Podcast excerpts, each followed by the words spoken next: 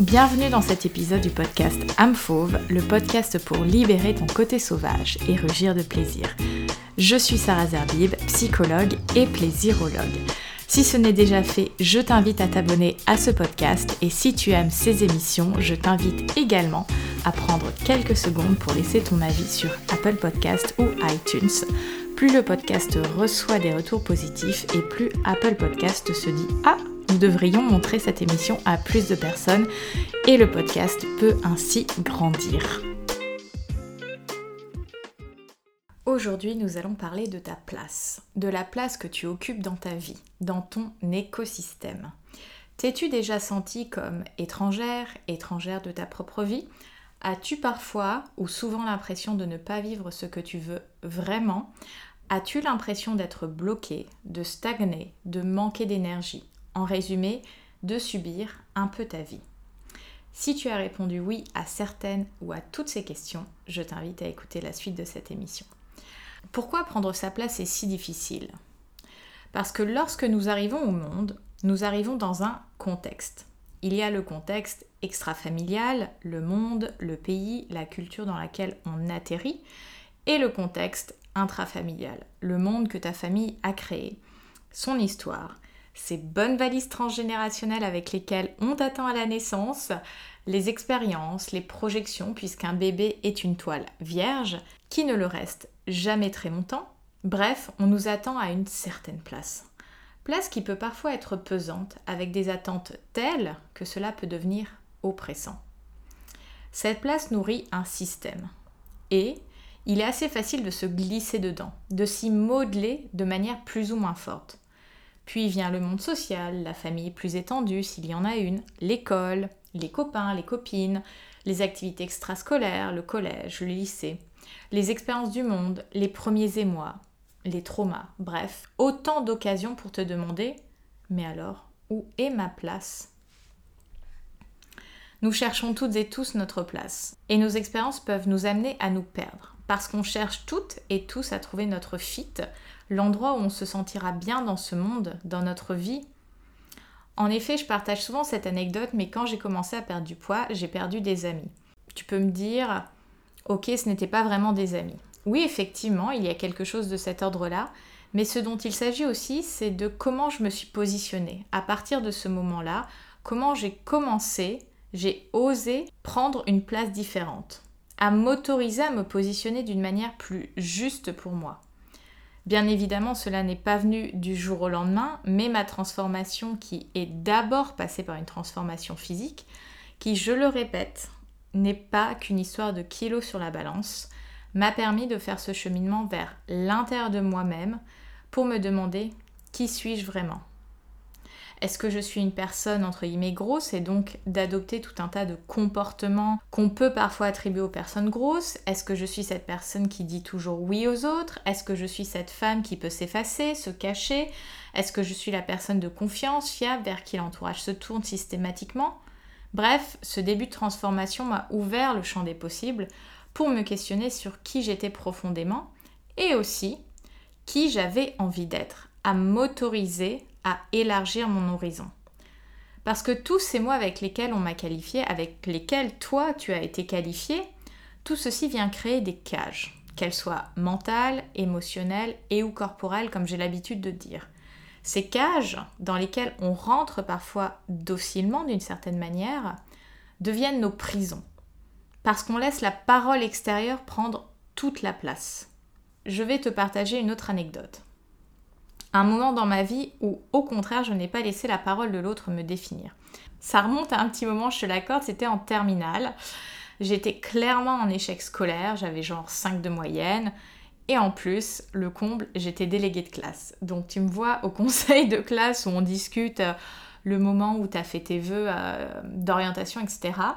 J'avais fait mes vœux pour aller à la fac et tous les profs au conseil de classe, enfin tous sauf une, la prof de philo, chez qui j'avais même pas des résultats euh, extra. Euh, bref, la majorité des profs me disent euh, tu ne tiendras pas un semestre à la fac. Au lycée, avec un cadre, tu n'y arrives pas, alors sans cadre, trois points de suspension. Intérieurement, quand j'ai entendu ça, je bouillonnais. Je me disais mais qui sont-ils pour me dire ça? Que savent-ils de moi? Et, pour moi, il y avait une réaction presque épidermique. Je ne sais pas si tu vois de quoi je parle, mais ça, je me suis dit, mes cocos, vous allez voir de quoi je suis capable. J'ai réussi à avoir mon bac, certes au rattrapage, mais je l'ai eu. Et j'ai été à la fac. Dès le premier semestre, j'avais mention assez bien. Donc je tournais autour de 12-13 de moyenne. Alors que j'avais eu euh, à la base le bac à 5. Hein. Et euh, je me suis cherchée un petit peu sur cette première année de fac. Et je n'ai pas laissé les paroles de ces profs m'enfermer. J'ai même ensuite cartonné très souvent avec des mentions bien et très bien, quasiment tout le reste de mes études. Donc là, je te partage un exemple personnel où on m'avait dit, on m'avait enfermé dans cette euh, cage de bah, t'as été en échec scolaire au lycée, il euh, n'y a pas de raison que tu réussisses en fait en, en supérieur. Et comme je savais exactement, en tout cas à ce moment-là, j'avais une certaine idée assez précise de ce que je voulais faire, je me suis dit mais je vais pas me laisser faire en fait, parce qu'ils ne savent pas qui je suis à l'intérieur. Alors ces cages dans lesquelles on s'enferme, ces cages dans lesquelles tu t'enfermes, ça peut être la cage grosse, comme j'ai pu le dire, mais ça peut être aussi tu es trop gentil, gentille, la cage on peut vraiment compter sur toi, la cage mère, la cage père, la cage sensible, etc. etc. Ces cages-là vont t'enfermer dès lors que tu te vois qu'à travers cette cage. Dès lors que tu t'y raccroches, que tu t'y caches. Parce que d'un côté, c'est rassurant. C'est rassurant parce qu'elles servent de repère sur comment tu te comportes, comment tu entres en relation avec les autres, comment tu vis ta vie en fait. Tu vas tout vivre à travers ce prisme, cette vision. Cela vient créer comme un périmètre autour de toi et finalement instaurer cette fameuse zone de confort dont on parle si souvent. Est-ce que tu vois de quoi je parle Et puis, t'incarner dans cette cage, ça facilite la vie. Parce que soyons honnêtes, tu te mets dans la position de ce que je suppose que les autres attendent de moi parce que je suis à cette place-là. Nous en venons à supposer, à anticiper les potentiels besoins, demandes, etc. des autres, sans se poser la question et moi dans tout ça? Et c'est pour ça que parfois on observe des, réorientations euh, professionnelles massives vers la quarantaine ou euh, des couples qui explosent après 10, 15, 20 ans de vie commune, euh, alors qu'il y a eu des enfants, etc. Et comme s'il y avait une réaction à nouveau épidermique de faut absolument que je me débarrasse de cette vie parce que ce n'est pas moi, c'est plus du tout ça que je veux. Et en fait, on a passé des années à ne pas s'écouter. Sortir de cette cage mentale, émotionnelle, corporelle est douloureux. C'est douloureux parce que nous avons l'impression de perdre quelque chose, une sorte de partie de nous. Cette partie de notre identité dans laquelle on s'est vu parfois grandir, parfois obtenir des choses, parfois stagner. Et surtout, c'est douloureux parce qu'on se dit que c'est nous en fait. Cette place, c'est nous. Nous en venons à nous y réduire, à nous y simplifier. L'exemple le plus flagrant est quand dans la rencontre avec les gens dans un moment social, oui, oui, c'est encore possible dans ce fameux, entre guillemets, contexte actuel, euh, où on se pose généralement la question que fais-tu dans la vie? Au printemps dernier, j'ai beaucoup réfléchi à cette question que fais-tu dans la vie? Et c'est au moment où j'avais fait cette passation avec Amphauve, le concept de plaisirologie, etc. Et je me suis dit, mais j'ai plus envie de répondre psychologue parce que c'est plus ça en fait qui je suis. Et je me suis dit, mais pourquoi on pose cette question? On pose la question de ce qu'une personne fait de sa vie, pas de qui elle est on demande ce qu'elle fait. Et généralement, la réponse que nous avons est je suis, trois petits points de suspension, euh, le métier. Euh, la réponse va se faire au niveau de l'être avec le je suis et le métier, l'activité professionnelle de faire devient mon être. Nous entrons donc dans la confusion de ce que je fais et de ce que je suis. Et nous ne sommes pas habitués ni éduqués à parler de nous par ce prisme de l'être. Nous parlons continuellement du faire. Maintenant, j'aime demander aux personnes que je rencontre qui elle est. Donc je peux dire, et toi, X, qui es-tu? Et souvent ça désarçonne de fou parce que nous ne sommes pas habitués à entendre ni même à se poser personnellement la question en fait de mais qui je suis?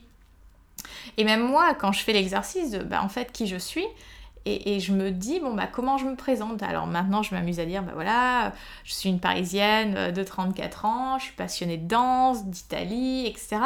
Et donc, c'est comment tu commences à construire une autre réponse avec le prisme de l'être et non plus que du faire, en fait. Parce que tu n'es pas un faire humain, tu es un être humain.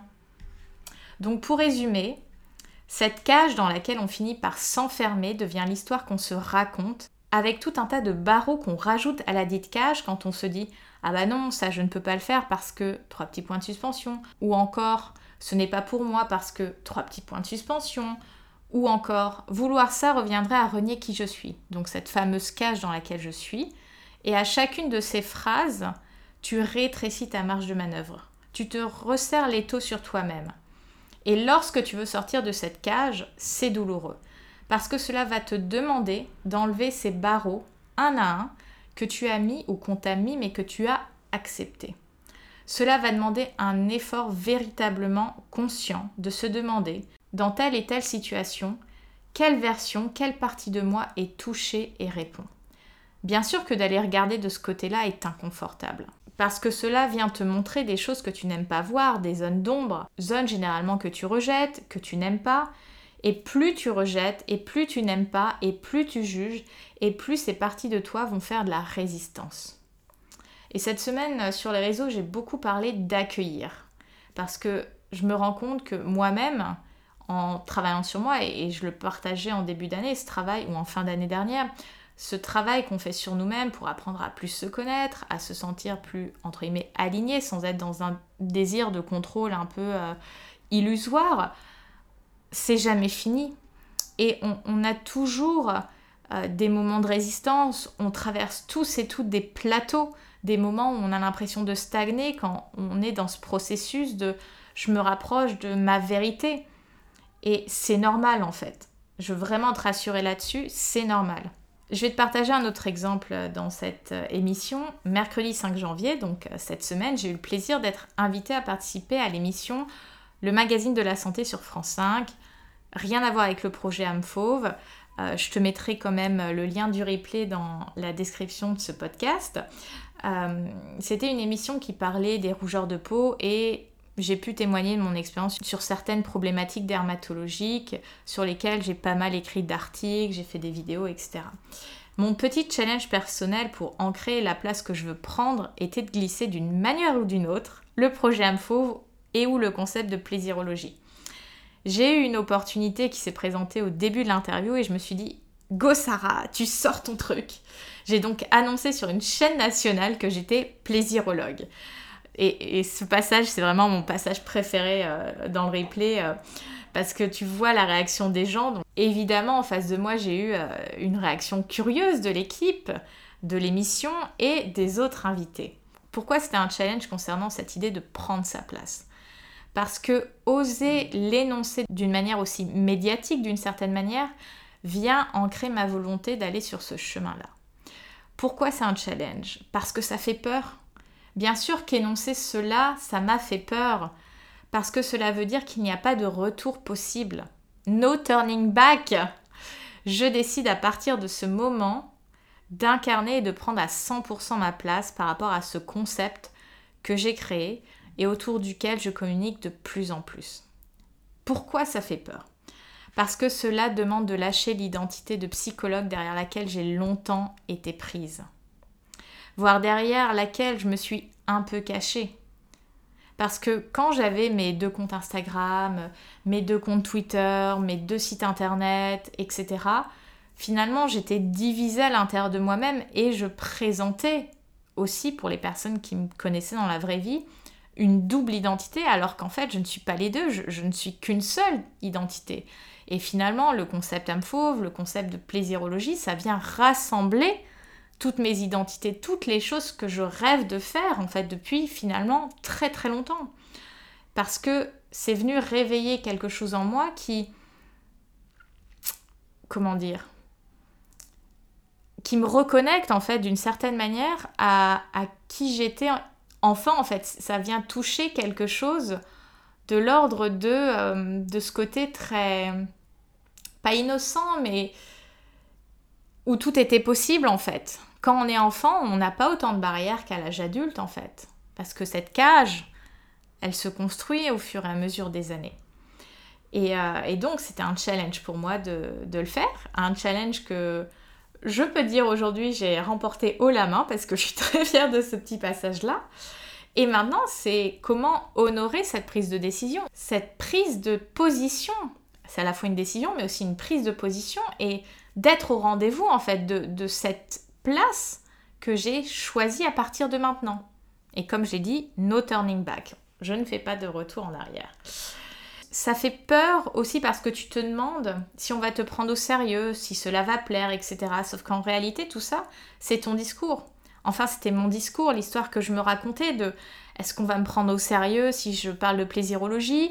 Est-ce qu'on va me prendre euh, pour une, entre guillemets, vraie professionnelle si je dis que je suis plaisirologue? Alors, parce qu'autour de ce mot-là, euh, on me demande si c'est comme la sexologie, etc. Alors que pas du tout. Donc, c'est pour ça qu'il y a tout un travail énorme que je dois encore opérer autour de la communication de ce concept-là, parce que ça a besoin d'être clair pour les autres. C'est clair pour moi, mais tant que je ne l'exprime pas publiquement, donc sur mes réseaux, etc., ce n'est pas clair pour toi, pour vous.